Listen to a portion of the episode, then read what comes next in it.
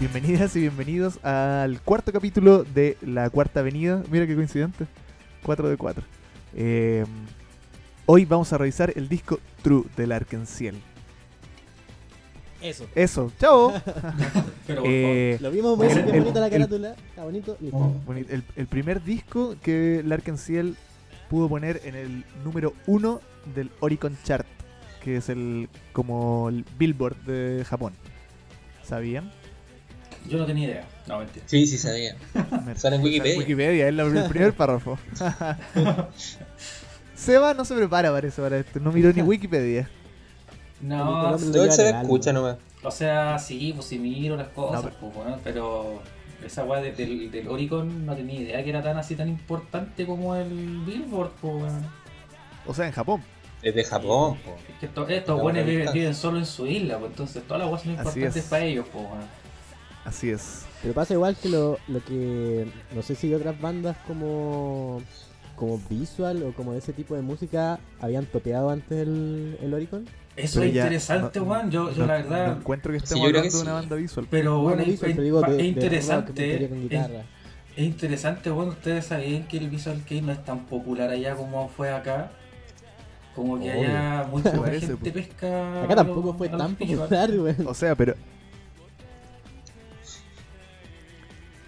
Son under, po. Claro, claro. Bueno, igual hay algunas bandas Ah, que se desmarcan un poco. Principalmente los buenos que hacen openings. Pues bueno, sé, Nightmare, que hizo el opening de Death Note. Pero generalmente no, Claro. no pescan mucho allá, weón. Por ejemplo, hay, hay festivales, buena toda raja, weón. Esa y es- escaleras de banda y ninguna Visual Kei. Oh, Ah, claro, po. Oye, yo estaba viendo aquí la, la, la, la pregunta que acaba de, de aparecer. No sé quién la hizo. El Yo. tema del, del Oricon con, lo- con los visuals.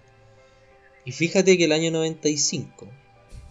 El año 95, BookTik tuvo un número uno. Ya. Mm, mira. Pero pasa que yo lo decía porque en una entrevista Ujú. Hyde dice como que ojalá hubieran más bandas de rock. Yo creo que lo que se refiere es como de bandas y como tipo guitarra, una banda Claro. en el chart del Oricon. BookTik te parece una, ley.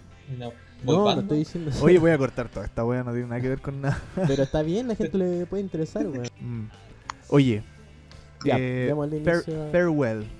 ¿Qué tal? Yo encontré. Bueno, el, de los discos que hemos revisado hasta el momento, nunca antes habían empezado con una canción tipo balada. Mm. Y una canción que aparte es como de despedida.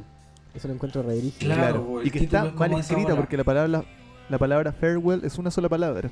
No farewell. Como ¿Cómo se escrito. traduciría eso? Despedida. Pero farewell. Mal escrito. No hay manera. No. Pero no, no tiene como ningún otro significado. Las dos palabras. por como entre líneas. Fair es una tarifa. Tarifa Y well y- buena. es bueno o pozo. No. Ya, sí. Desde, desde lo que yo sé, al menos no, no, No, tiene parece sentido. ser pero... entonces como una pero- decisión creativa. pero- Claro, tendrá algún, algún sentido oculto. A lo mejor tradujeron dos mano. kanji Claro. Y no tenía sentido. Es que yo lo acabo de poner en Google Traductor. Y me sale como despedida igual. Ya, pues, está mal escrito, ¿no?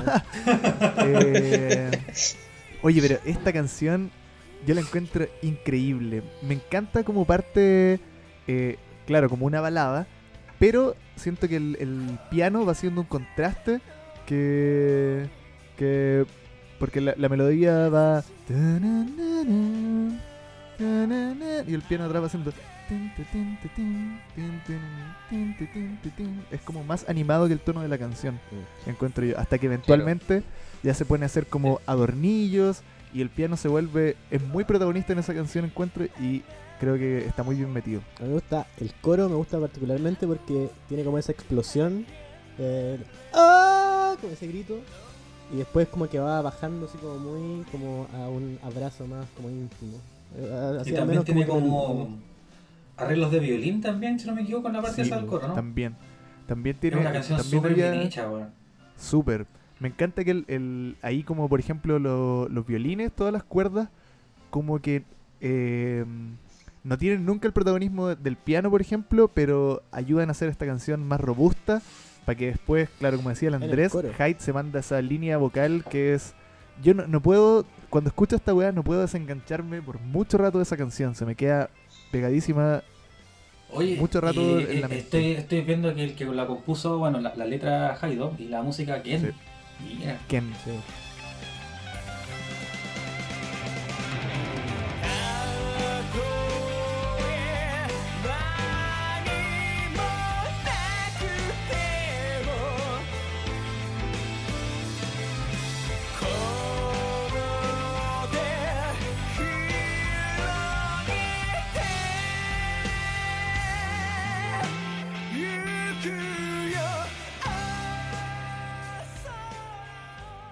Sí. Quería comentar una cosa igual del, del disco, así como en general, que es el disco yo creo que de los que hemos visto el más como equilibrado en la composición de, lo- de los principales compositores, que Sí. serían Ken, Tetsu y Hyde. Claro.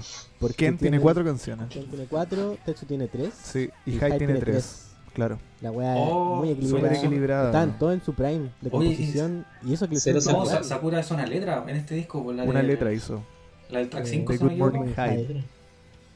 The Good Morning Good Morning Hyde. High de veras. Claro. Otro, otro problema con el inglés que porque tampoco tiene mucho sentido que escriba el eh, está escrito good siempre me llamó a mí la atención que escriban good morning con un guion entre medio. No sé, no, no, no tiene mucho sentido. Creo que a lo mejor hay algo medio escondido tal vez que quisieron decir y que en la traducción no se... Que se comen. Oye, pero esa parece que es la primera canción que está completamente en inglés. Sí.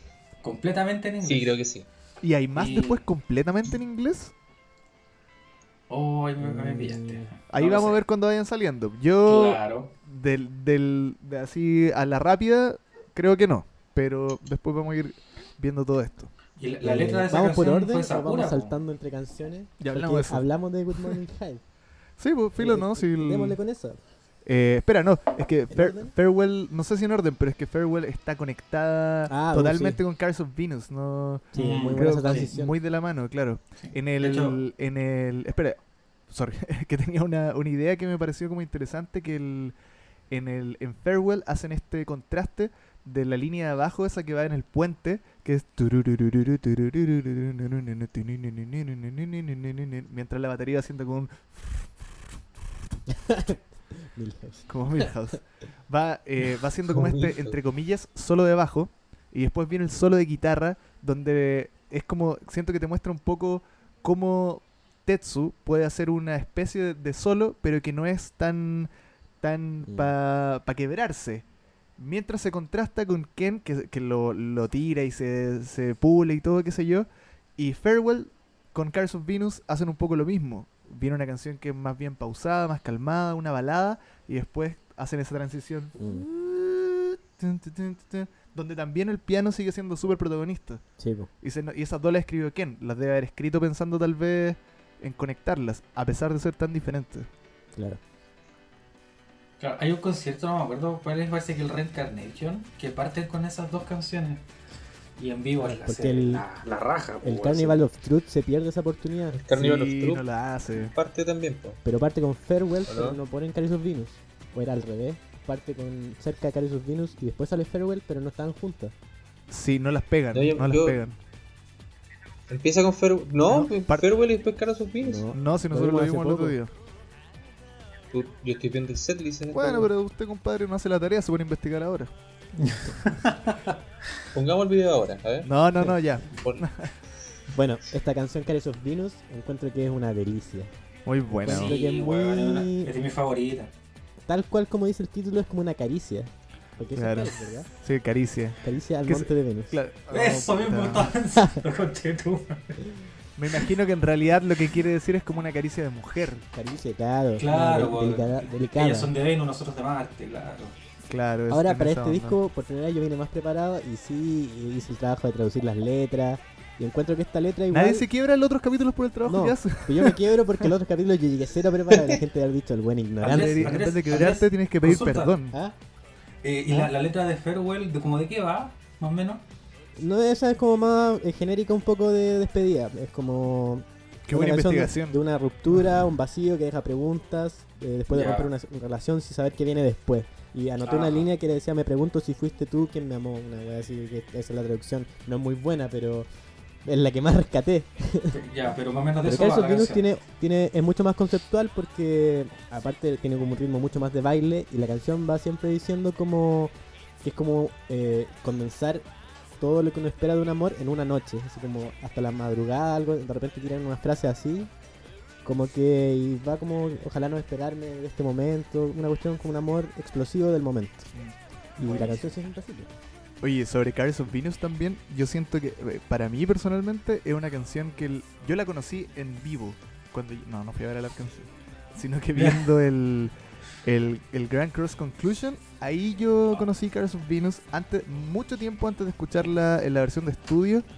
Y creo que, la, que realmente Cars of Venus cobra toda la vida en vivo. Yo creo que no, nosotros lo sabemos y ellos lo saben. Porque Cars of Venus creo que tiene un problema de mezcla. Que el- al, al empezar la, la canción tiene esa parte que es... La guitarra. La guitarra, claro. Y en el, en el, en el audio del disco, eso está súper atrás, está muy escondido. Como yo al conocerla primero en vivo, esa, esa, esa melodía está súper encima. Y eso esperaba encontrar al escucharla en el disco Pero y es no era una así. predisposición igual con la que venís, porque quizás la canción también juega más a ser como una masa sonora. No que sé, no sé. sobresalir. Es, Es que, que- suena como un, no sé, como un En mi, terciopelo. en mi- en mi opinión. Es tu opinión. Está bien, pues. Eso, Claro, con claro. esa- Claro, el, el ingeniero de sonido que mezcló esa weá tenía otra opinión. eso, eso creo yo, como que queda, queda súper tapado. Como que no es la misma fuerza y también eso me hace sentir, por ejemplo, el, el que cobra fuerza en vivo en, en el solo. Que es súper calmadito en, en la parte, en, en la versión de estudio. Eh, tiriri, tiriri, tiriri, tiriri, tiririrí. Y en vivo, como en todos los solos en realidad, Ken se, se vuelve mucho más loco. Sí. La disfruto mucho más en vivo que en, que en estudio. Sí. A pesar de que me encanta. pero eso pasa igual formas. en hartas canciones. Como que en vivo tú le podés sacar como otro rollo. Porque- Estoy dando mi opinión. Sí, no estoy negando tu opinión. Eso hace un poco, Andrés. ¡Basta! Eh, ¿Algo que decir, cabrón? Eh, no, a mí también me encanta esta canción eh, y creo que le da la fuerza al para que empiece el disco, aunque siento que las canciones que siguen después de Carlos of Pinos eh, tal vez como que bajan un poco ese ritmo.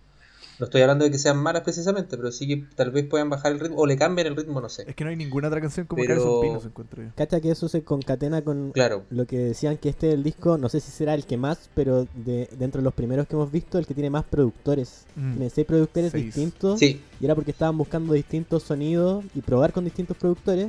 Entonces de repente las canciones también son súper eh, diferentes. Y no hay tampoco una línea como de sonora, pero lo que lo hace súper diverso y bacán. Mm. Oye, en No, este y- disco, al, al contrario de los otros que hemos visto, yo no encuentro que ninguna se quede atrás. Sí. Sí, Son eso también súper quería decir. Eso también quería buenas. decir, bueno, no hay canción mala en este disco, la cagó, así como que después cuando me pregunten qué canción no, no te gusta, no, no sé, no sé. De hecho, No yo, vamos a preguntar yo eso estoy, mejor. yo estoy difícil, estoy, está difícil elegir la mejor también. Oye, es que Pero mi- no preguntaban la la peor el también. corazón. Pero lo que iba a decir como que el disco eh, es tan diverso que, que funciona así, ¿cachai? No es como que uno esperara una cierta cosa del disco y este, eh, al salirse de eso, uno dijera, ah, esta es la peor porque no va con el disco, sino que el disco juega a eso. Juega a tener muchos tipos de sonidos y es como con una condensación de lo que venían haciendo más lo que va al futuro. Es un- una piedra angular. Y todos están en su prime. Siento que eh, vocalmente high, ¿Qué es Prime? En su punto, como su Máximo. en En su mejor su momento. mejor momento. Lástima que fuera. No, después vamos a decir eso. No sé. Yo no, no- o sea, de los que. No sé. Yo creo que lo que lo que hemos estado viendo hasta ahora es una banda que va subiendo, va para arriba, para arriba, para arriba, Sí. para arriba. No, para que- arriba. no, Oye. iba, no iba a decir como que después bajara, sino que iba a decir lo que. eh, Lástima que Sakura después, como que había llegado a su pick y pasó que se fue. Algo le pasó. Yo este disco lo, lo considero el final de la primera temporada del Arkansas. Claro. Si el Arkansas fuera una serie, esto sería el final de la primera temporada. tienen- Yo quería hacer una pura cosa que era algo que comentó la Cata. Que sin conocer mucho la canción dijo que tenía cierta similitud con Erasure. Y puedo encontrarla igual como en el. en algo, no sé en qué. En el semblante. Como electropop. Claro. Yo creo sí, en el electropop, en el ritmo O del, del Garden, tal vez. Savage Garden, la guitarra. Mm. Eso. Muy buena canción. La ley. ¿No? Cero la ley. La ley en sí. La ley.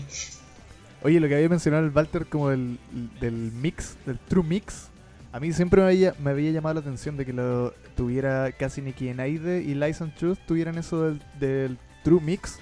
Y así que ahora comparé las versiones de los singles. Y and Truth tiene pocas diferencias. Después hubo una persona que le hizo como los arreglos de nuevo, pero yo creo que tocó muy poco.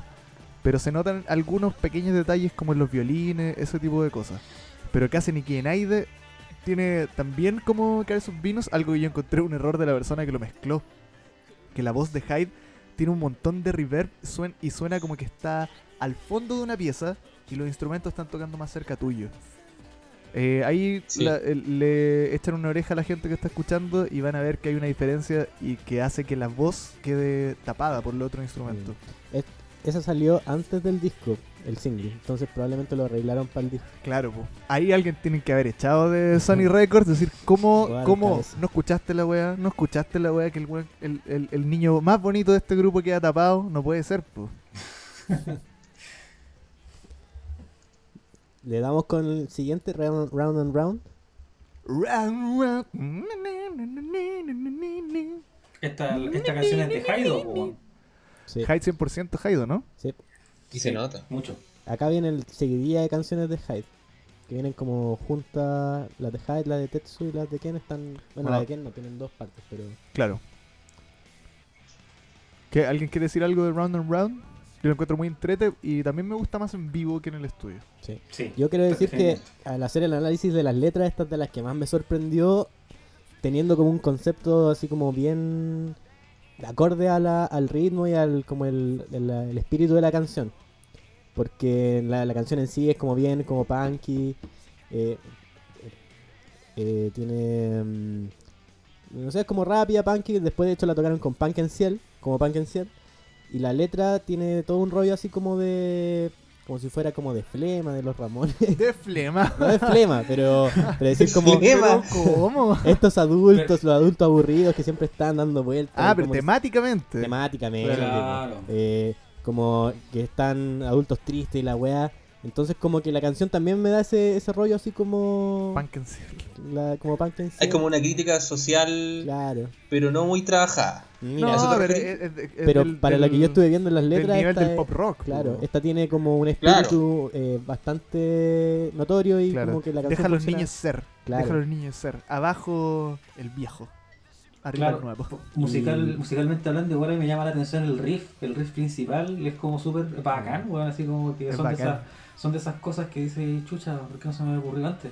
Es como, no, eh, Es bacán. eh, es como pegadizo, weón, y bueno, y después, bueno, la parte del, del precoro y el coro tiene hartos arreglos también bien interesantes y la verdad es que me sorprende, o sea, que sea, que sea de Haido, la verdad.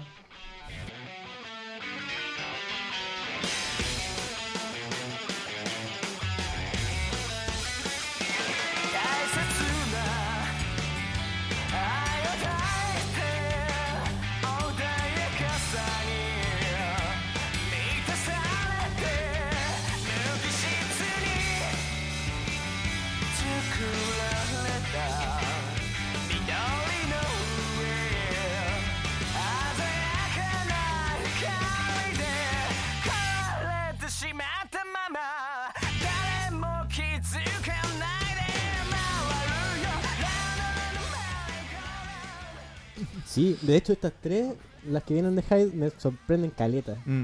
Yo creo que eh, eso pasa porque uno piensa en la carrera solista de Hyde, pero me imagino en la, en la dinámica de este grupo, cuando uno lee como de música y de autoría de letras, bueno, las letras es cosa aparte, pero cuando veo de la autoría de música, siento que eh, Hyde, por ejemplo, debe haber llevado un poco la canción en una guitarra acústica. Es decir, como esta es la canción y después se adorna por todos y ahí termina siendo redondeada como es.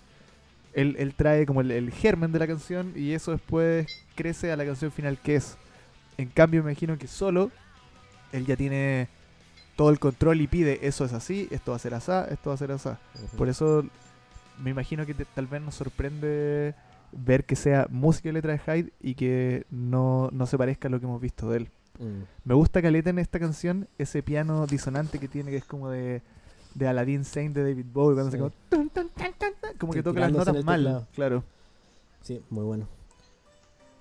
Eh, porque acá viene la canción que más me sorprendió que fuera de Hyde. Flower. Siento que me sorprende muy gratamente que sea de, de Hyde. Porque es una idea súper concisa, no tiene ni solo, por ejemplo. Y es muy bonita y como... Y bien armada, como que funciona muy bien.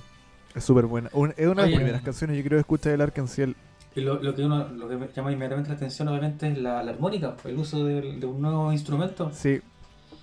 Que no había salido antes, por cierto. Claro. No. Me gusta caleta en esta canción que ya se nota, por ejemplo, que están apuntando como a, a dimensiones sonoras mucho más grandes de las que usaban antes, que por ejemplo cuando parte Flower en el verso, eh, si tú lo estás escuchando con audífono, te vas a dar cuenta que en tu oreja derecha parte una guitarra acústica que va avanzando como hacia el medio y después termina sonando otra guitarra en tu oreja derecha. Como que van haciendo esto que se llama un, un paneo, como de, de mover. Al principio pensé que era la misma guitarra que la hacían girar como de, de un lado a otro, pero después me di cuenta que hay como dos guitarras acústicas y aparte la guitarra eléctrica en esa canción. Y puede ser más, no tengo tan buen oído. Los arreglos son de Takao Konichi. Uno de los Ah, Takao con Ichis, uh, un, clásicos. Eh, también esta canción, eh, volviendo un poco a lo que decía Jungle Pop, que no tampoco sé si me di a entender, pero también tiene mucho eso de... Yo que edité ese capítulo hoy día, no te diste a entender. No, ya, mira. Pero esta sí tiene más como el tema de, de desarmar los acordes. Como que yo esta semana justo la aprendí a tocar en guitarra y tiene mucho de, de ese como arpegiar, que es como tocar las, las notas de, De un acorde acordes una por una. Una por una, claro. Y hacerlo como fluir. Claro, en vez de tocar trin, hacen Claro. Como que juegan con eso. Igual se parece en ese aspecto como a Blurry Eyes, que es como ese, algunas del Doom también. Mm, Pero puta, Hyde sacó lo mejor de eso y hizo un tema muy bonito de pop. Súper. Siento que en este disco también, eh, bueno, Sakura brilla siempre, pero siento que él con su batería le dio un feel mucho más especial a algunas canciones en este disco, que lo, voy a nombrar cuando hablemos de las canciones, pero aquí en particular me gusta, me gusta que eh, tienen algo que ya habían usado antes y que van a seguir usando después, que es esto de hacer esos como remates.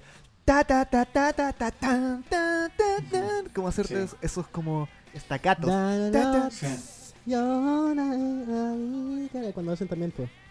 Esta, eh, la letra no es muy tampoco tan interesante. habla Una como- flor. Claro, de, Oh, pero no sé si. Yo, yo, yo- me acuerdo haber leído una traducción de esta y una frase que me llegó. No sé si la había. Parece que Pato te la había comentado en algún momento. Que dice algo así como: si no, quisiste, si no quisiste que la flor eh, floreciera, valga la redundancia, al menos déjala que se marchite.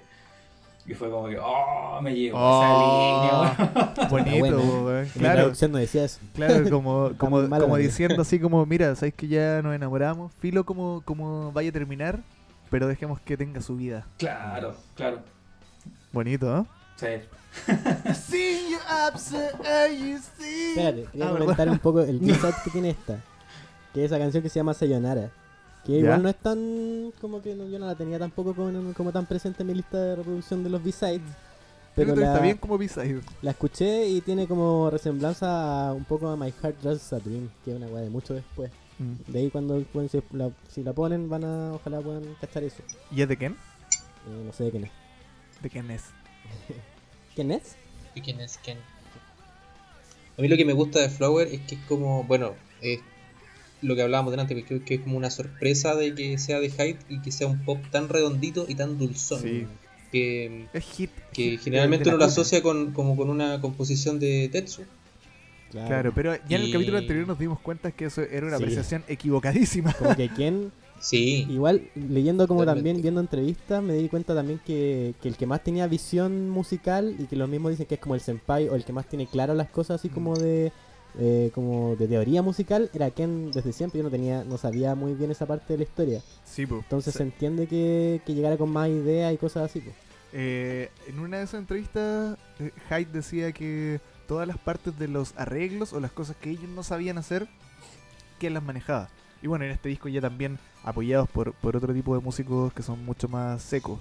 Eh, por ejemplo, el loco que toca, el, o sea, el que produjo, el que sale como productor de Farewell, eh, yo lo busqué y es un tipo que tiene discos como yaceros tocando el piano.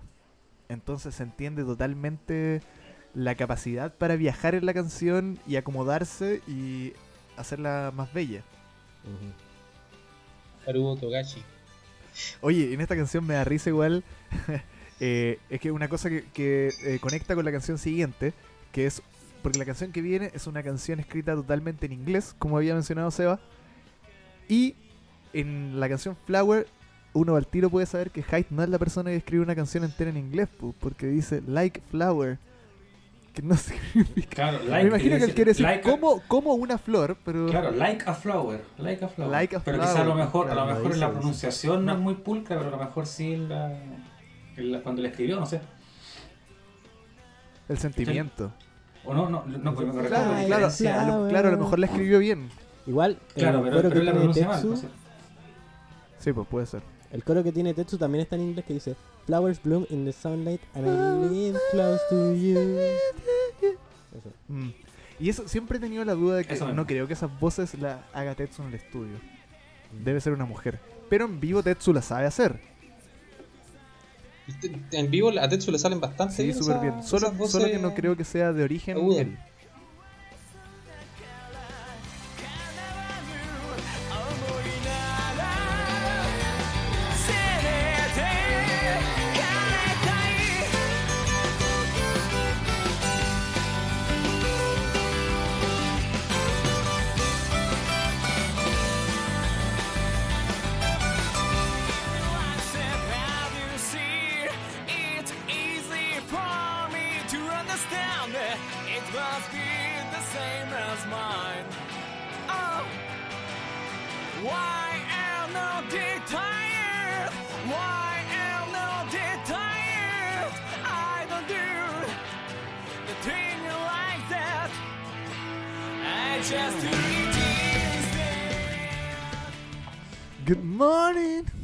Morning, Hyde. Eh, encuentro esta canción es súper particular en la historia del Arcángel. No, no creo que se parezca a muchas otras y calza perfecto en este disco. Y creo que la canción no sería esta canción si no fuera por la batería de Sakura, que la hace como dance. Why you try to show Sí, a, a pesar de que está. dance punk. A pesar de que, de que está en inglés, no entiendo qué mierda quiere decir con todo. No, sí, es, No. es, es un poco de, de, Mira, de viendo bla bla, no. una entrevista decía eh, por qué terminó siendo Sakura el que hacía la letra y era porque eh, Hyde consideraba que el buen tenía mucho tiempo libre. No, Sakura dijo, no, es que tuve harto tiempo No, libre. no, no. Dijo, un sujeto pensaba que ya tenía mucho tiempo libre, así que debería escribir una letra. Eso dijo. Y Hyde le decía que le gustaba cómo veía Sakura las cosas porque la veía distinto a él, entonces escribía distinto. Pero, Claro, porque decía, the scene you accept and you see is different for me. Understand It must be the same as my- Oye, sí, Me pero. encanta, me, me encanta el final de esta canción que empieza eh, con Yes, everything is an imagination. Buenísimo. Y esa es la voz principal que va, mientras que la voz de atrás empieza Why did not you show it? Why did-" Y eventualmente empiezan a hacer un cruce en la que la voz que va atrás termina siendo la protagonista al final. Encuentro muy bonito lo que hicieron ahí. Sí, sí. A mí también me, me gusta mucho esa parte, la parte final. Y la corte final también, bueno, todo cae perfecto. Es súper buena. Y bueno, no, no creo que nunca vayan a tocar esa canción de nuevo. no sé. Igual puede Aunque ser. quién sabe, claro. Cada cinco años en un concierto se van a, ya no van a poder revivir las mismas para siempre. po. Van a tener que revivir una que, que no toquen nunca. Walter, ¿estás ahí? Sí, sí, Ay, aquí. ah. Es que solo veo Es tu que mono no, de estaba pensando, me, me estaba tratando de, de recordar y de esta canción me gusta mucho el cuando empieza el, el pianito que, que tiene al, principio. Sí. Le da Está como... bien por- adornada por el piano. claro, porque tiene alto contraste la canción, Mm, la, la música. Y eso la hace bacán. concuerdo. Voy a leer una cita. Durante su larga trayectoria como vocalista del grupo Larkin Ciel se ha pensado muchas veces que Hyde es homosexual. Y la gente suponía que era la pareja del ex baterista del grupo Sakura. Pero se supo que no era verdad. Había algo ahí, weón. Yo siempre, le, que- yo, yo siempre le he comentado en mis años de, de ver conciertos y, y de pensar solo estas weas. Yo encuentro que había. Siempre se ha dicho como que Tetsu es el líder del grupo. Eh, no creo que cosas compositivas y weas así, pero los japoneses tienen eso como de que eh, hay una banda y hay un líder de la banda. Claro. Y él es como el que, no sé, tomará algunas decisiones. Pero siento que en algún momento Sakura, porque finalmente, eh, más allá de quien diga yo soy el líder, para el público, eh, Hyde e- es el, él el frontman, entonces él ya tiene el primer lugar de atención del grupo. Luego tendría que venir la persona que se denomina, que fue el creador del grupo también, Tetsu. como el, claro, como el, como el cerebro o el jefe. Pero siento que en la época con Sakura, sobre todo súper cercano a este disco, había como un. como que Sakura tenía un montón de protagonistas, o sea, protagonismo, sobre todo en vivo. Cuando eh, en los conciertos que hemos visto últimamente, entre canciones, el weón nunca para de meter ruido con la batería, como que está conversando también con la gente con la batería y es como, weón, ya, ¿podemos tocar la otra canción, weón? Y el weón, El Lalo. le daba. Entonces yo, Batería, creo que finalmente, promedio. claro, final, claro, porque un weón que está sentado atrás todo el rato, no puede salir a correr como la otra gente, entonces supongo que es su forma de, de tener esta misma conexión. Pero siento que Tetsu debe haber tenido una especie de alivio cuando se fue. Pero es que cuando lo fueron. viendo perdón. igual la última entrevista, el buen estaba en otra. Se ve muy Claro. desconectado como con el feel de los otros eh, integrantes. No sé Claro. si habrá sido algo que ver. O estaba drogado. Totalmente Oh. como con. no sé. No lo, no, lo, no, lo, no lo diría tan así, pero. Es que uno no sabe. Uno no sabe. Pero como que ya está, se nota como Ah, no, cierta. como eh, despegado y toda la dinámica. claro, menos química. Mm, Yo siento también yo creo que que- estaba en otra liga. Eso es lo ¿Qué que siempre me ha dado como a entender Sakura. Como que, no sé, pues como que estaba en En la... otra onda. El, el weón sobresalía y estaba como en otra onda, pues, ¿cachai? Pero, Claro, que Pero no cumplía y no cumplía con- como de sobremanera. Claro. Era una persona que le gustaba mucho más lucirse, yo creo. Porque Ken es, ahora que vemos, igual es bastante cerebro de lo que era Larkensiel, pero tampoco nunca tuvo las ínfulas de salir y ser No, como. Es que es el weón talentoso de verdad. Claro. El que, la, el que hace Claro. lo que tiene que hacer y no, no tiene que andar flasheando. Tatuajes, nada de eso. como los jóvenes. Con los millennials. Em, pero. Bueno, eso. Ah, ¿ustedes creen que se comieron o no? No, Ya, bueno. no sé. Yo en realidad no tendría, no, tendría, no tendría bases más que el fanfic para decir algo No, así. yo solo digo la, como la química y la, la tensión sexual que hay de repente, pero no, no tampoco. Ay, eh, yo, ah, yo encuentro que eh, eso es como parte de, de- de, no sé, de la cultura pop Fanservice. japo, Mm, porque igual. eh, eh, pasó también de nuevo con Hyde cuando con Gak un- unos años después con, con la película que sacaron, ¿cómo se llama? Ah, Moonshine. ya, pero se Moonshine. comían ahí. Moonchild. no, ya, pero. También pasó- No, no, no la arranquemos tanto, de- pero. Después, después eh, creo que, se- creo yo creo que que. también lo vinculan con, con Daigo, ahora hace poco. No sé quién está ahí. ¿Con Daiwo? claro, la- como Una la marca lavadora. No, no, no. lavadora. No, con, con otro compadre que sale, tam- que, también en los. los- ¿Cómo se llama? Daigo Stardust. Parece, no, no me acuerdo. A ver, pero ese, ese también lo vinculaban con Miyagi. po. Ya, pero no, como no se Sí, no, ¿a qué estamos yendo con esto? No, filo, pero es- le da como un poco de la quiere sabrosura. vender, meter la, el El que sale en los trigger, trigger in the box. Esa weá estaba tratando de acordarme. Sí, po. Eh, lo que sí quería eh, mencionar como al respecto es que después ese rol como yo creo que en realidad va mucho más asociado al fanservice. Que ese rol después también lo tiene Tetsu, pues, como de que, de que eh, tienen como coqueteo en el escenario, qué sé yo. Pero Hay- hay un live donde Tetsu está muerde. Tetsu, que se fuera. ¿Sí o no? Pero, no, en el cuello parece que fue. No sé, no pero fue bastante así como que. Sí, no, tiene Como un que montón de esas cosas, como que le mete el bajo en el poto, cosas así. no entero, pero le toca como la faldita con el, con el clavijero, ese tipo de cosas como jugueteo. Jugueteo. Sí, sí, sí. Pero eso. Y, sí, y terminaron haciendo una canción Voy a los dos tener juntos. que editar tanto en No, este pero deja algunas cosas, weón. Es una canción que hicieron los dos juntos y. Porque había cierta química, al menos eran buenos amigos. Hasta que. Eso. Sí, el próximo capítulo vamos a revisar un poco lo que casi mata al arcanciel. Oh, luego viene la canción que sería el single prohibido. El que single no single. qué gran que luego canción. para- Me gustaría- weón. me gustaría dejar esta canción para el final. Qué gran Sí. canción. Qué gran canción por la. ¿Podemos, Ya, ¿podemos dejar esto para el final? no saltamos. Ya, Bueno, dejémoslo para el final. Química, mi hand. Oh, Howard. Me encantaba esta canción. Howard en el video que sale vestido como Harry Potter. Eh, es inevitablemente enganchable el tum tum tum tum tum tum tum tum Este, tum tum tum el bajo es muy bueno. Siendo que el bajo en esta canción no es particularmente dinámico como en otras que se va entre Mm. muchas cuerdas. Eh, Está casi siempre en el mismo sector, pero es muy baila, muy baila, Mm, baila muy sí, bacán, como un súper. funk. Súper. Oh. ¿Sabéis que esto, esto también lo quiero asociar con lo que mencionaba del- de, la batería como media dance de Good Morning High? También la- está aquí. Es una batería totalmente bailable. Y lo que me fijé también es que los acuerdos, o sea, los arreglos de los violines, si mezcláis ese tipo de violines con una batería dance, eso es como música disco.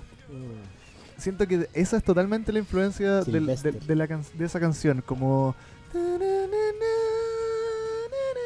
Se parece mucho a unas líneas también que usa eh, Pet Shop Boys en una canción que se llama Suburbia.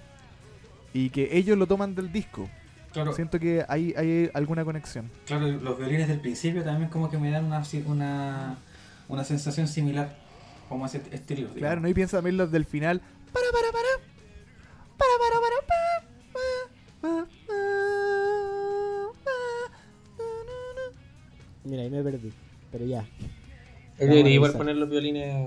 sí. no na. sé, El violín. Los violines se van a la cárcel. Los violines. El otro yo. Sí, las cuerdas, muy... No, que eh, es muy, es muy entreta la canción, te da, te da esa como, como el Caros of Venus que, que te da como para moverte, como que te dan ganas de dejar la cagada. Mm. de, de bailar, de, de disfrutar la, la, la onda disco que tiene también porque Sí. es notorio. Súper, e- es muy muy buena esta canción encuentro yo. Yo creo que Sí. también es de las primeras que me enganchó así como potente. Yo me acuerdo por ejemplo que también estaba tratando de aprender a tocar el bajo cuando empecé a escuchar esta música. O sea, una cosa llevó a la otra, pero yo pensaba como escuchando esta canción, quiero puro aprenderme Mm. cómo se toca eso, cómo, cómo puedo tocar tan divertido como eso. Ese enganche que tiene el... tu, tu, tu, tu, tu, tu, tu, tu, tu, tu, tu, tu, tu, tu, tu, tu. La wea buena. No olvidemos el video cuando Hype prende fuego en su mano con un Sí, po. encendedor, seguramente Ronson. No, debe haber, debe haber sido un truco como de mago comprado en la feria. Oye, pero yo puedo hacer eso? Ahí te lo voy a mostrar. Hay- no hay que echarse un poquito de parafina blanca en la palma Claro, y, apagarlo rapidito. Magia. Hay que hacer una cueva y echarle el gas ahí. Ah, mira. Después lo sigue en, en un en vivo. Esta tiene una... No sé si alguien quiere decir algo más de la canción. Yo. Ya. ¿Cómo es el precoro de esta canción? Que lo anoté pero no me acuerdo. 歪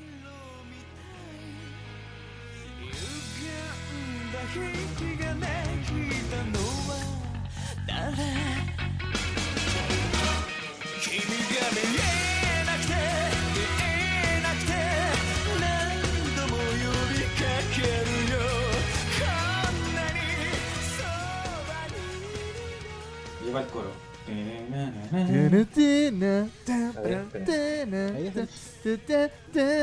Es muy climático como... Eso es perfectamente cómo se tiene que usar un precoro, po.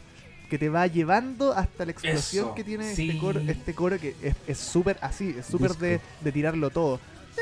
Estoy súper de acuerdo también lo que tú del... del... Ta, ta, ta, tan, tan, tss, tan, tan, tan, tan, chu. Incluso le meten como un órgano que llega como hasta el final. Quizá, claro, la parte, la parte más técnica a lo mejor de la composición es cierto, estoy de acuerdo con el pato, porque es como que te lleva de la mano al coro, es como que así tienen que ser los precoros. Probablemente quizás algo muy, quizá hasta, hasta mecánico o, o muy, de, muy de receta, pero puta que funciona bien, weón, sobre todo en esta canción. Muy bien. muy Oye, el bien. coro también es re bueno, weón. Porque tiene ese, el teclado también ese tururú, tururú, como que todo va bien enganchado, lo hace como un... Uy, y las, no- Canción las notas buena. altas que a las, a las que llega Jairo en el coro también es Mm. rígido, weón. Sí. Y también, eh, hablando como de, de esto de haciendo como la canción cuadradísima, para bien, quiero decir, como tener un precoro que hace la labor del precoro, y lo mismo que lo mismo que el, que el outro, también te lleva, te, te, te despide. Mm. Te dejan el botecito que después hace como la, los violines. Oh, verdad. Puta la canción buena, weón. Tananananana. Bueno. Álbum sí ¿Algo más que decir de la canción? Que la lleva, es de mis favoritas, de toda la vida. Bueno, sí, muy buena. Pasamos a la siguiente. Casi ni que nadie. Casi ni que nada. Qué bonita canción es. Muy buena. weón. Esa es...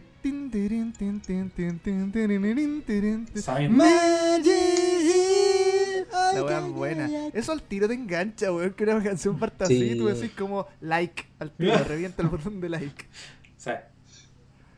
Demasiado bueno. Creo que este eh, es un buen ejemplo de cómo ya se entregaron aquí a construir como canciones que son más robustas con la ayuda de todos los otros instrumentos. Como, eh, bueno, aparte que tiene la guitarra acústica, tiene también el piano. Y me encanta como el coro va al tiro con dos voces. Que, ojo que esta es de Tetsu, te la- la música. Esta es de Tetsu. Mm. Y mira, mira lo, lo raro que yo. eh, esta canción yo la hermanaría, por ejemplo, con Vivid Colors, que es de Ken. Como eh, eso también te muestra un poco como la. A pesar de que se ponen en los créditos quién hace qué, siento que hay una compenetración muy grande de, de, de las influencias, de la música que quieren tocar. Pero, Aprenden ejemplo, uno del otro. Yo la separaría un poco de Vivid Colors por el tema del, del lick de la guitarra, porque esta pasa, entra al tiro en un el coro, que es el, en parte con el coro.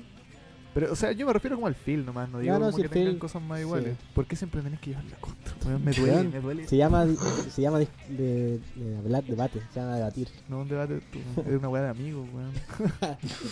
Eh, ¿Qué iba a decir esta weá? Ah, bueno, Tetsu dice que la canción como que quería, cuando la compuso, quería que tuviera una vibra como playera. ¿Lo sienten? No Sí, lo siento. Yo lo sí, siento. weón. No. Es que también Nada. Eh, yo sí lo el siento pero en el sonido de la personal y guitarra. japonés. Claro. vez, po. Yo lo siento además más que nada en el ¿Sí? sonido de la guitarra, po, weón, que es como la típica guitarra con, con single coil y en el que, que ponen, no sé, porque en el, en el puente. El, el típico sonido ¿Qué así como, single coil? sonido como sur, así como, como, de, como de playa. ¿Qué hay, tú, Walter? No puedo. ¿Qué es, eh, o sea, que le quería decir al, al Seba, ¿qué es single coil? Como para, para que entienda la gente que está escuchando. Ah, eh, eh, la, la cápsula simple de la guitarra, que no sé si, si se han fijado, hay guitarras que tienen tres cápsulas simples, otras tienen dos cápsulas dobles. Y es más que nada el sonido, o sea, el sonido de la cápsula doble es ¿Cómo un sonido captura? bastante más gordo que un, que un sonido de una Mm. guitarra con cápsula simple. Y bueno, Ken siempre lo he visto con cápsulas simples como su sonido característico. Claro. Más agudo, ¿no? Mucho si más no agudo, sabe sí. lo que es una cápsula en una guitarra, miren una guitarra y es lo que parece como un dedo skate que está puesto entre medio con Básicamente, básicamente Como una pequeña tabla de skate. Básicamente, Una cápsula de de una guitarra es un micrófono, ¿cachai? Imagínense que la guitarra es el cantante es que, y la claro, cápsula es el micrófono. técnicamente eso es lo que es. Claro. Eh, esta canción, eh, viendo también la entrevista, caché que el título eh, anterior, que, o sea, como, ¿cómo se llama? Un título tentativo era Melancolía en San Valentín. ¿Lo sienten también? No, eso, eso loco, no. weón. Eso Pero no. es que. Me suena no. más a playa Al que es es que- como para internalizarse un poco en lo que piensan estos buenos cuando las Pero- crean. Sí, pues, Andrés, es como. Andrés, ¿Mm? la letra, ¿qué dice? Más o menos.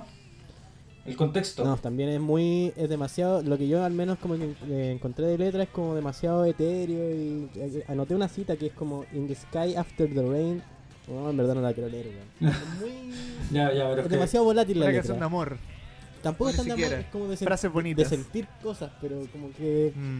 la, Es que yo la creo que- música no juega mucho más que la letra. weón. Yo creo que ahí uno es, es lo que no podemos obtener al, al poder entenderlas de primera mano. Claro. No, no hay forma en que realmente podamos entenderlo con todo lo que conlleva una canción. A que nosotros- la, la canción tiene que incluir su contexto Claro, para nosotros eh, quizás. musical, histórico. A nosotros quizás nos llega la, traducción de la traducción de la traducción, pues con eso se va Sí, sentido quizás. Totalmente. Sí, es Oye. muy difícil como para nosotros tratar de como comprender el significado. Sí, po. O sea, más allá de, de cachar la letra o de, de ver para dónde va, igual el sentido que le podéis dar con la traducción desde el japonés es muy volátil. Porque po. el, el, el, el tipo que la compuso, que la escribió, puede querer decir una cosa, pero el, cuando uno la quiere traducir, le podéis dar un montón de significados distintos, entonces es súper complicado. Sobre todo de un, de un idioma que no tiene absolutamente nada en común con el nuestro. Nada, no tiene Raíz raíces en común, nada. Nada, nada, nada. Eh, es como, Aparte obviamente, la palabra aquí video. no quiero comparar ni la música ni nada, así que por favor no manden comentarios sobre esta comparación, pero es como, imagínate que en Japón alguien escuchara el baile de los que sobra y dice, "Uh, la canción buena, suena terrible bien, me enganchó al toque, pero nunca va a poder entender realmente de qué está hablando esa canción, pues. Es lo mismo de Claro. vuelta, no hay forma. Tendrías Acá- que vivir ahí y conocer gente que te explique, te, te transmita experiencias de, de, de, de qué Vivir en puede Japón significar eso.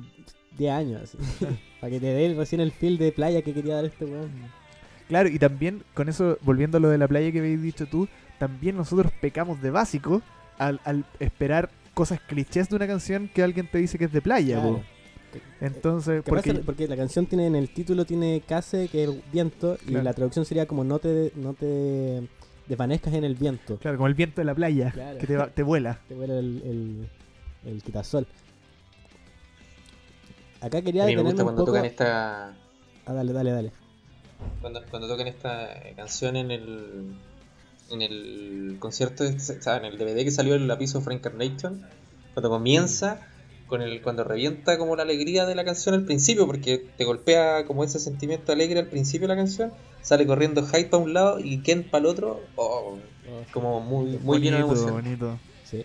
bonito. Generalmente gana mucho en vivo por el... Sí, caleta. Por el... Como la... Como lo ejecutan alegremente, todo eso.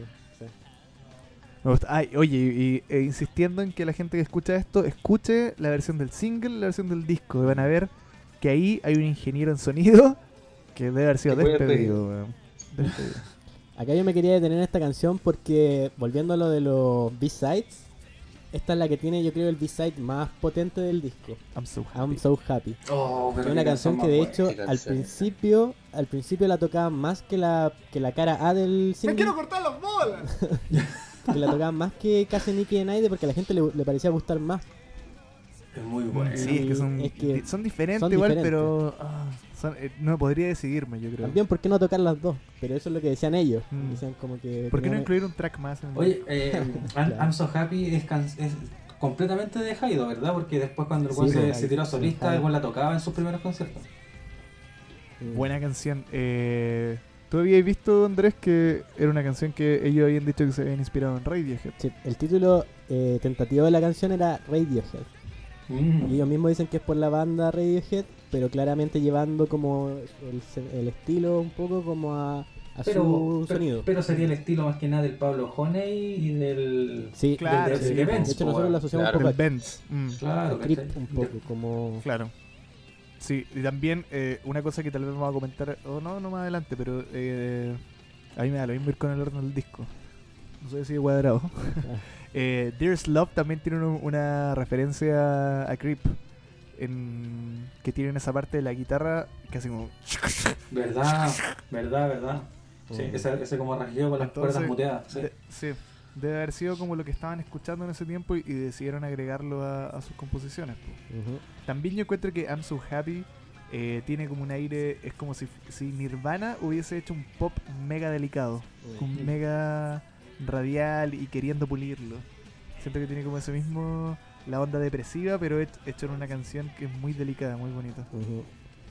Acá viene también el tema, tú la otra vez Cero habías dicho que la letra que salía en el video, que era como la más conocida la traducción, Sí. no era la que...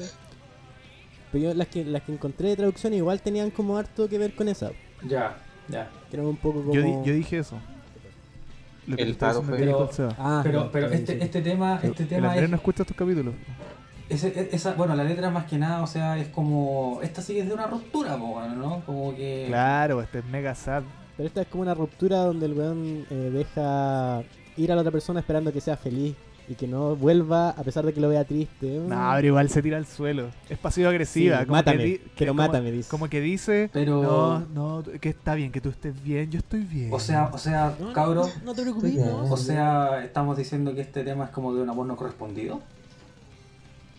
No, No de una relación que se terminó, yo creo. Ah, está- ya, ya, la otra persona está con otra persona y obviamente uno tiene la añoranza si todavía ama a esa persona de volver, pero también está como esa madurez de decir como en verdad no te preocupes de No te preocupes de mí. era, era Claro, ya fue. claro. Y aquí eh, va a sonar como que lo estoy haciendo de majadero, pero solo me da un poco de gracia y no creo que disminuya nada la canción, ni lo que transmite, ni lo que significa. Pero el inglés. I'm so happy with love. Puta, yo ¿Qué sí, quieres decir? Pa- I'm so happy with love. Pato, yo, yo te entiendo porque sí, por tu profesión, yo creo que te debe sangrar los oídos, pues, weón. No, no, nunca tanto así, porque yo quiero más al Arkenciel que, que Pero- mi sueldo, mi la, fra- la frase al menos no es senseless significa algo pero pero es muy muy cheesy lo que dice muy como so soy tan feliz con el amor Pero no, es que no tiene Mm. Nadie usaría esa frase Claro. en ninguna conversación en absoluto. O, o- es filo, porque no es una conversación, es una canción, pero tampoco eh, eh, tiene. No sé. Pero al Pero menos, está bien, al menos sí, como la energía con la que lo canta y lo grita, Pero Me- sí, pues, da lo mismo. Grama- Sí, Igual es una frasecita. Gramáticamente está mal, pues weón. Por eso dije, claro, por eso dije, no, no, no, no le quita ningún mérito a la canción, solo es un detalle que, que he visto harto en este Solo una lo- frasecita. Ujú. Escuchen esto, rings through the window. I wish you smile for me. Sing song all together. Qué canción, weón. Esta canción yo quiero contar una intimidad. Yo cuando chico tenía un, un crush. Estaba flechado por una chica que me prestó el concierto del Reincarnation. Y al verlo, eventualmente, no sé por qué la canción que más me marcó y que eventualmente la vinculé un poco con ella y me, me generaba una nostalgia y como de, ah, de sufrirla muy grande, I wish. Y hasta el día de hoy la encuentro increíble. Es, no sé, me vuela la cabeza y creo que esta canción muestra caleta la mano que ellos, eh, o sea,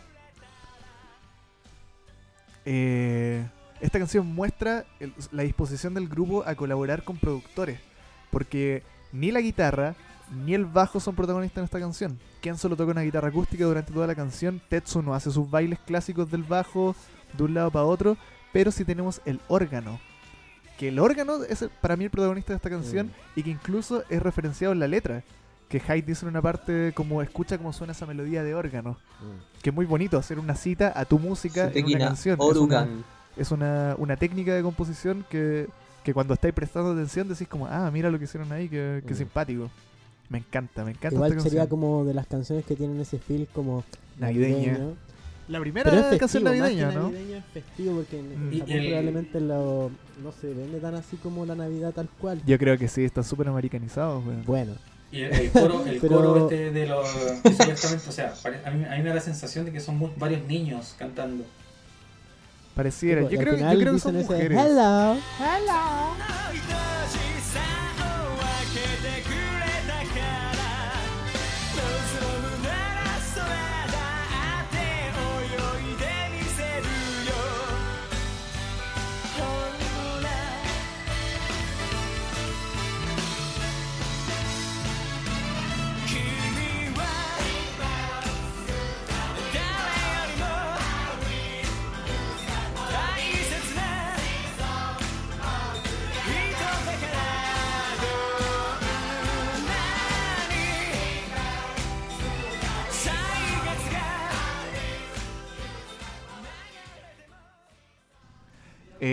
Encanta también como hablando un poco como de la... eh, técnicamente, el, el tener estas dos melodías haciendo el coro. Es muy bonito tener el, el coro y la voz eh, complementándose. Que... Eh, bells To win.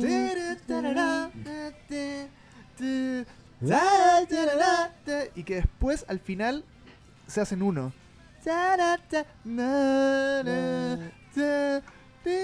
Es, yo Buen- encuentro que es una genialidad de composición detalle. hacer eso. Buen Y detalle. también encuentro que, eh, revisando las letras, esta también es como bien concisa porque a pesar de que sea como una casi un villancico, es una canción de un como consolando así como, eh, mira, no estés triste, Claro. fíjate en lo que hay Vemos a afuera. Los Ángeles por la Claro, ventana. eh, Habla de la nieve, habla de la Navidad realmente, Sí, pero es verdad que no, no la trata de volver como algo secular, de decir como la celebración de Navidad, sino es como más sobre el tiempo de Navidad, claro, como y- el momento en que hay nieve, y como claro, estar el fin del año, todas esas aprovechar el cosas. momento. Eh, y tiene ese sentimiento de nostalgia esa canción, No, de esa nostalgia por weas que ni siquiera he vivido. Pero cacha que eso yo creo que también va de la Sabotage. mano con el feel de lo, de lo navideño y los Sí, villancicos, porque creo que te eso. lleva como a la A la infancia, sí. a cuando las weas eran más simples.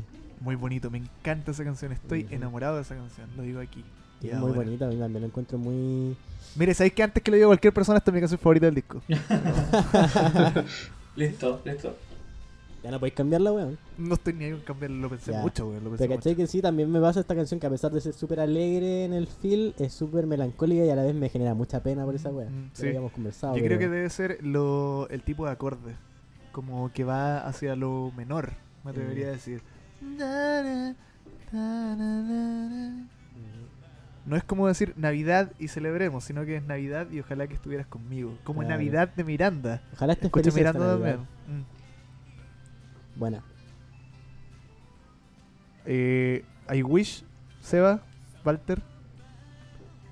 No, nada, comentar que cuando, ¿te acordáis cuando, ¿Cómo olvidarlo?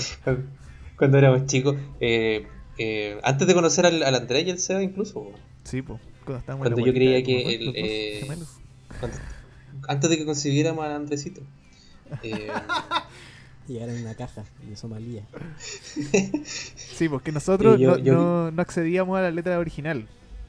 claro, pues yo pensaba que eh, en la canción decía I wish you use my pony. You, you- I wish you smile, Pony. y aparte, pensando, ah, son japoneses, además que escribieron cualquier wea. Eh, claro, otro- porque daba para todo. Sí, po. el otro día vimos un concierto que eh, al tocar esta canción se ponen gorritos de Navidad y esta canción tiene que haber estado estrenada porque antes de tocarla Hyde se toma un momento para enseñársela a la gente. Entonces ahí él le dice muy lentito que es Inglés. Ring bells through the window I wish you my phone My pony. Shin Shang all together. Y mira, ¿sabéis qué? Yo que critiqué tanto el inglés en este capítulo, este inglés está bueno. Excepto el, el Sing Song All Together, porque falta solo, solo falta una palabrita, solo la A. Un mínimo song. conector. Pero la, la, la parte que podría ser más difícil para alguien que no habla inglés, como decir como Ring bells through the window, I wish you smile for me. Está bien. Igual Sing Songs suena que suena muy chinchón, pero. Pero, no, claro. Ah, pero no. Ah, pero, pero dice Sing Songs, sí. plural. Sí. Entonces está bien escrito. Está bien escrito. Está bien escrito. Cantemos sí. Eh, canciones. Sing bonito. Songs. Claro, ¿Seguro? Como... Sí, Sing Songs. Sing songs. Qué bonito. me gusta, me encanta también el final. Para, para, para, para, para, para, para, para, Hello. y uy, la presentación en el Reincarnation creo que que es muy bonita. Ahí cuando ya se la saben todos. po. Sí, ahí ya, ya no hay que enseñarle nada a nadie. Imagínate esa sensación que es una cosa que, que siento que me logra transmitir el impacto que se debe sentir eso, que lo, que lo ha comentado, por ejemplo, Jorge González, de decir como el sentimiento de tener a cientos, miles de personas cantándote lo que tú escribiste debe ser una weá que te... una sensación que, que sin vivirla es imposible conocerla, yo creo. Debe ser Claro. increíble. O cuando Blair decía que compuso esa canción que era como también media de misa. ¿Cómo? ¿Cómo era esa? The Tender. Universal. Tender in ¿The Universal? Come on, come on, come on. Let you- También. De Tender, ¿no? Esa. Tender, tender. Tender. Tender. También les Bueno. dicen algo así como que debe ser una wea. Sí, pues. Eso es lo que vuelve loco a la gente famosa, pues, weón. Este- esta weá de sentir que estáis siendo adorado. Pueden manejar masas. Sí, pues, totalmente. Con la- y, sobre, y sobre todo con arte, ¿cachai? Más encima, con algo que. Sí, pues, claro, con arte. No Algo que estáis salió totalmente de tu alma. de tu alma, claro. Claro. Es una cosa que tú, tú cuando sigues una canción o una melodía, estáis como jugando un poco con, con- con tu instrumento y así como, a ver, y ahora esto, ¿y de dónde viene eso? Viene porque te suena bonito a ti y, y te parece que le puede sonar bonito a otra gente. Y que luego te lo confirmen miles de personas es puta, Maravilloso. maravilloso. Debe ser lo más lindo de, estar en una banda de esa weá. Sí, sí, sí, sí. Oye, y Lo más viene- bonito de estar en una banda es que no se te va el baterista. Porque puta, cuesta Oh, encontrarlo. el otro capítulo, el otro Es capítulo. difícil. weón. Puta la. Es difícil encontrar baterista, pero ellos profesionales. Oye, There's Love. There's love. Voy a cortar esa. Sí, esta canción, bueno, es como demasiado llorona, weón. Es como que, la verdad, no, no sé, desconozco de qué ¿No se gusta? trata. No, sí me gusta. De hecho, esta, bueno, como les, les había comentado en el compilado que yo tuve cuando conocí a Lark, estaban eh, las canciones por orden alfabético. Y la primera que escuchaba Ah, era. Anata, la que estaba al tiro, Anata, Anata, Anata. Ah, ya. ¿Cachai? Y There's Tú pensabas que era como Cristian Castro entonces. Como, Anata, Dearest Love, decir puras baladas. Claro, claro. Pero no, me gustaba mucho, me gustaba mucho esta canción, pero, Es la, súper la- buena. pero la encontraba así como que, ¿qué voy a estar diciendo? Porque es demasiado, así como, como que me transmite como dolor, como... Sí.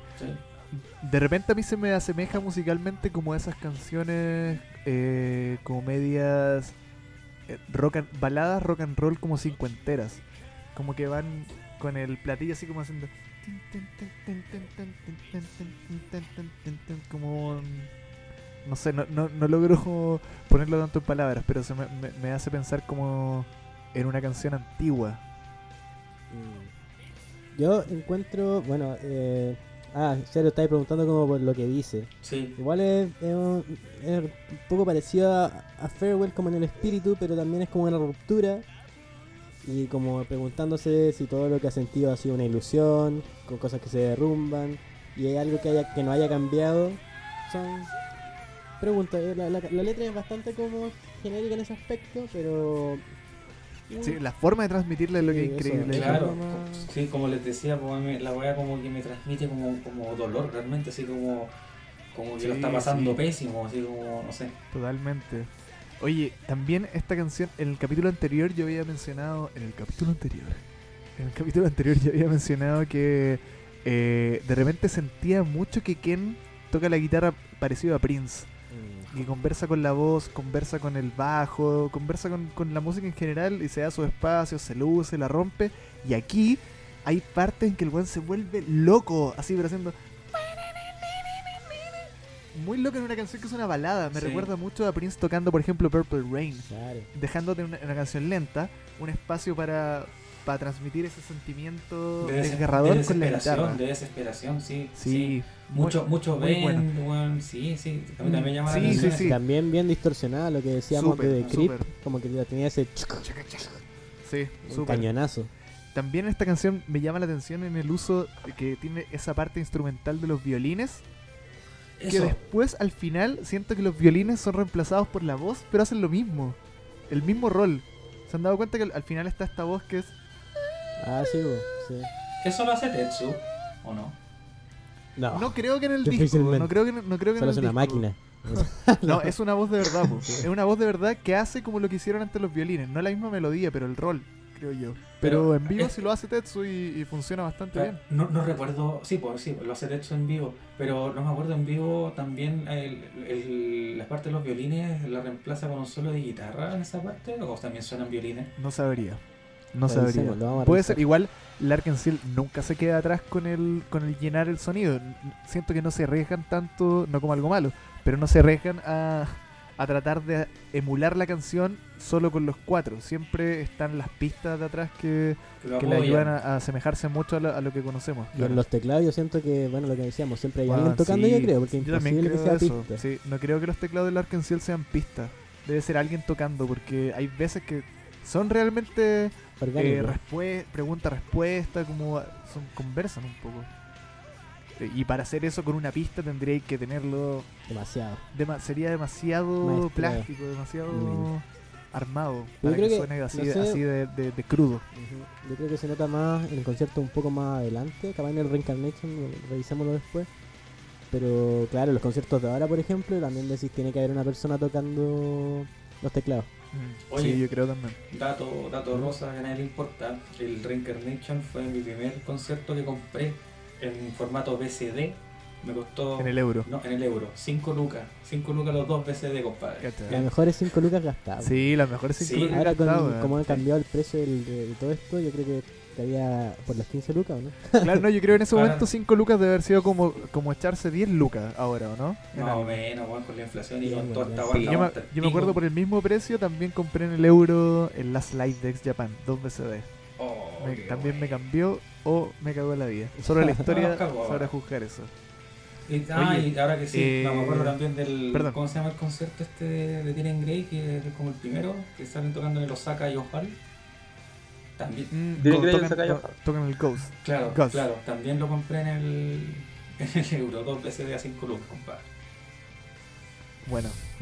Oye, vamos a la parte de canciones favoritas. Yo ya me spoileé, así que... Ah, eh, I wish to. ay, para mí, mi canción favorita... No, no, Ah, Aquí viene el twist. M. Night Shyamalan. Eh, no sé, ahora me que. Ah, no, po. No, ¿sabes qué?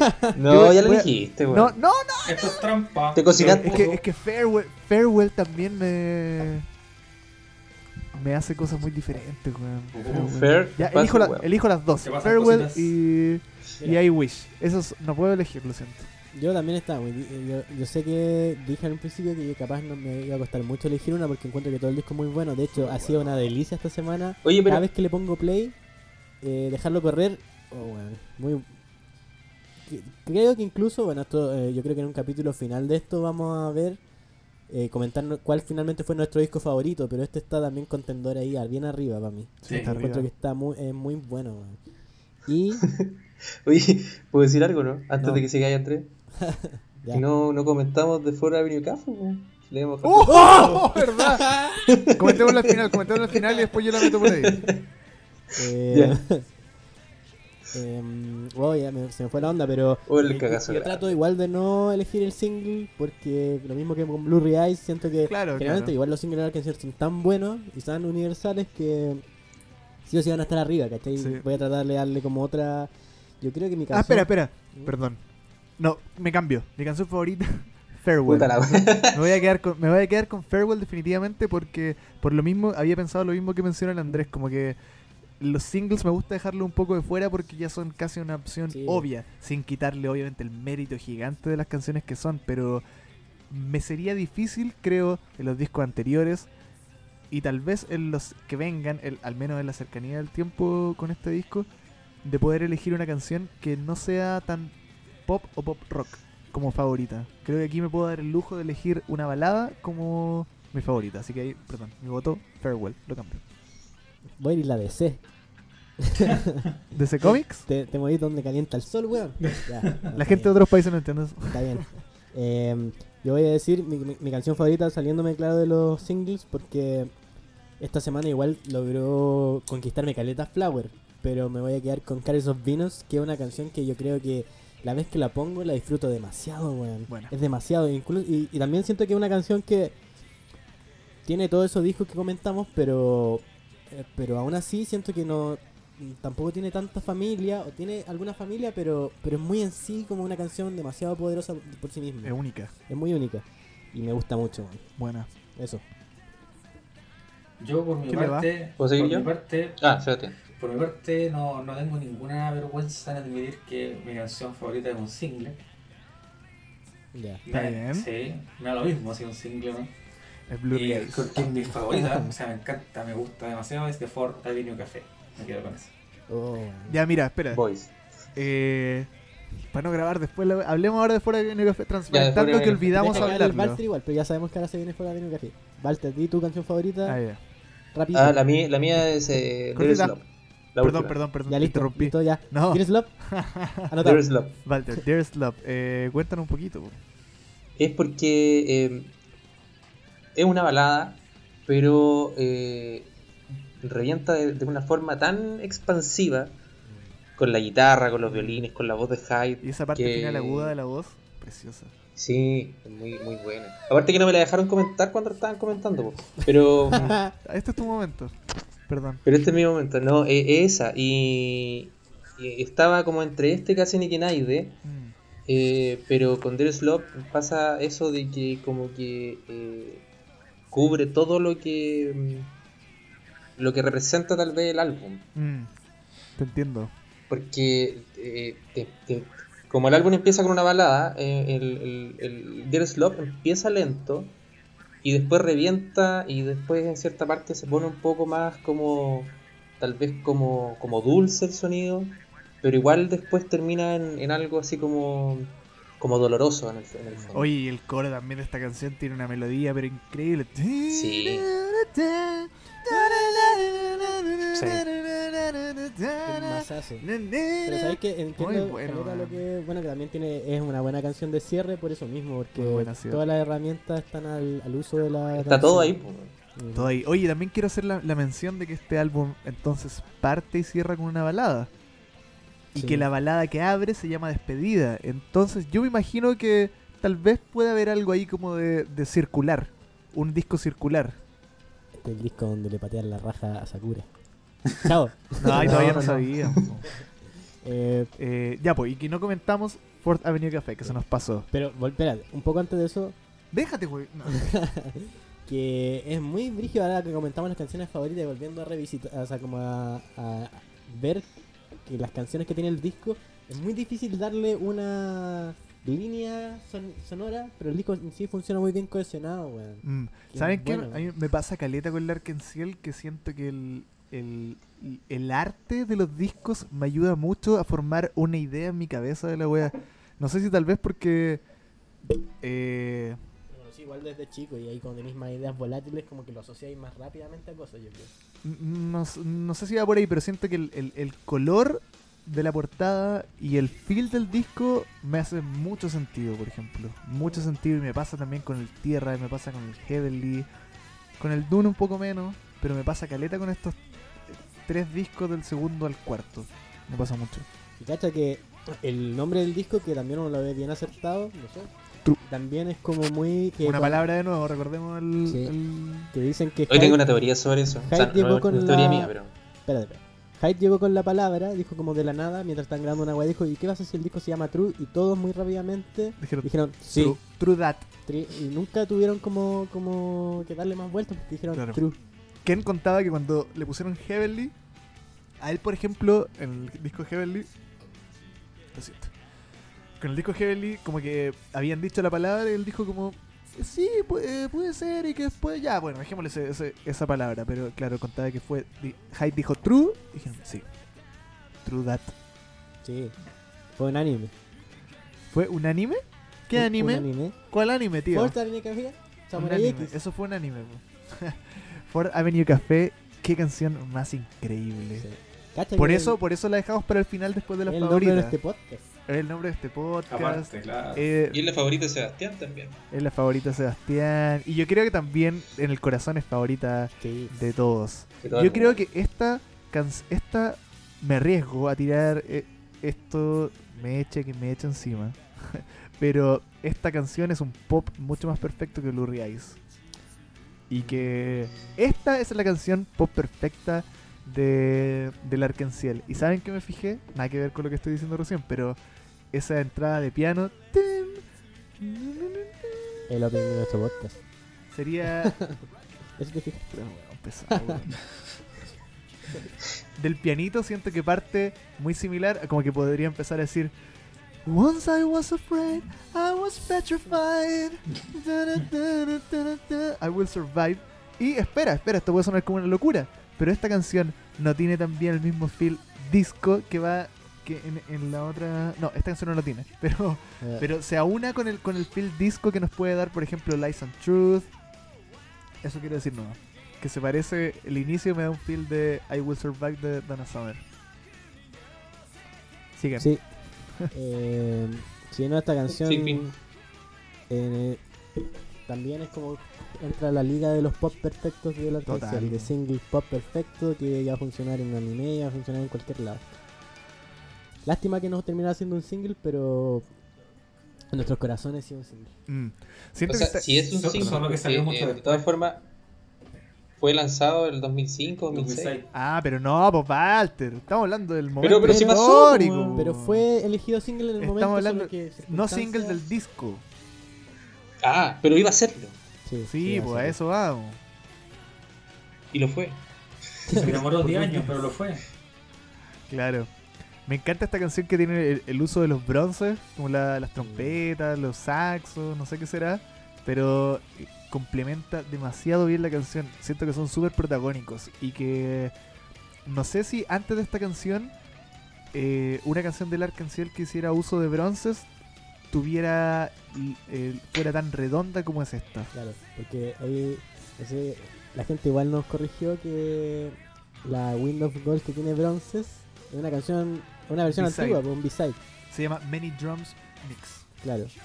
Pero ahí Another no, siento que no funciona al, No, al uso no. de la canción. No, porque, claro, porque después. sí, po, por eso, por eso mismo. No es una canción que está del Génesis armada así. Es una En cambio- increíble en canción. cambio esta, eh, puta, todas las piezas se arman súper bien. Que no sé cuál sería mi parte favorita de la canción, pero siento que todo el- lo que viene después del solo de guitarra, no, antes del solo de guitarra cuando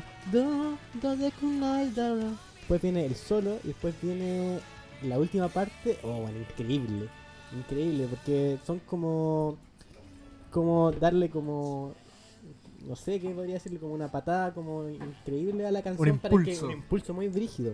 ¿Y la letra? Que uno esperaba. ¿Mm? Ah, bueno, la letra es. Oye, ¿te tiene secretario este otro? ¿Y la letra? ¿qué dice la letra, Andresito? ¿Qué pasó con la letra? A ver, Andresito. Sabes que la letra igual es, es buena. No diría que es mi favorita del disco porque otras me sorprendieron más, pero tiene que ver como con ir cerra eh, lo mismo de así como de, de, tem- de- ¿cómo se llama? Season? De estaciones. Estaciones, de como cerrando una estación y a la vez dejando atrás como ciertos colores y cierta gente que te amó, como ir caminando, eh, eso me dio como a entender, caminando por una calle mientras vais como dejando atrás cosas, ¿cachai? Claro, claro. Y- y a lo mejor tendrá que ver que es el cuarta, la cuarta avenida porque no sé, pues son cuatro estaciones del año, por ahí va. Puede ser, también puede ser. Cada uno hará su, su, Su interpretación. interpretación. Oye, pero- con esta, can- esta canción también me, me trae un muy buen recuerdo del... Para, a mí me marcó un montón haber visto el concierto del 15 aniversario. Cuando fue... Ese es donde sale Hyde con un sombrerito, ¿no? Sí, pues ahí parten, porque precisamente Parten parece que eso, habían, ¿no? lanz- habían lanzado el single oficialmente hace poco, ¿o Claro. ¿no? Y, y no sé si es mi memoria o qué, pero siento que es una canción que raramente había escuchado en vivo. Eh, claro. O, o se al menos, visto o como al en- menos como últimamente, no sé. En, e- Como en conciertos momento. oficiales no la que tocaban. Estaba, estaba tocado, claro, por el halo de la, Claro, estaba de la manchada. tragedia. Y verla, verla como la tocaban en ese concierto que fue el año como 2006, Sí. 2005, 2006. 2005-2006, cuando están en una en una forma ellos de, de músicos y de, de show en vivo, pero que es, Inmaculada. y, eh, bueno, es, es top del top.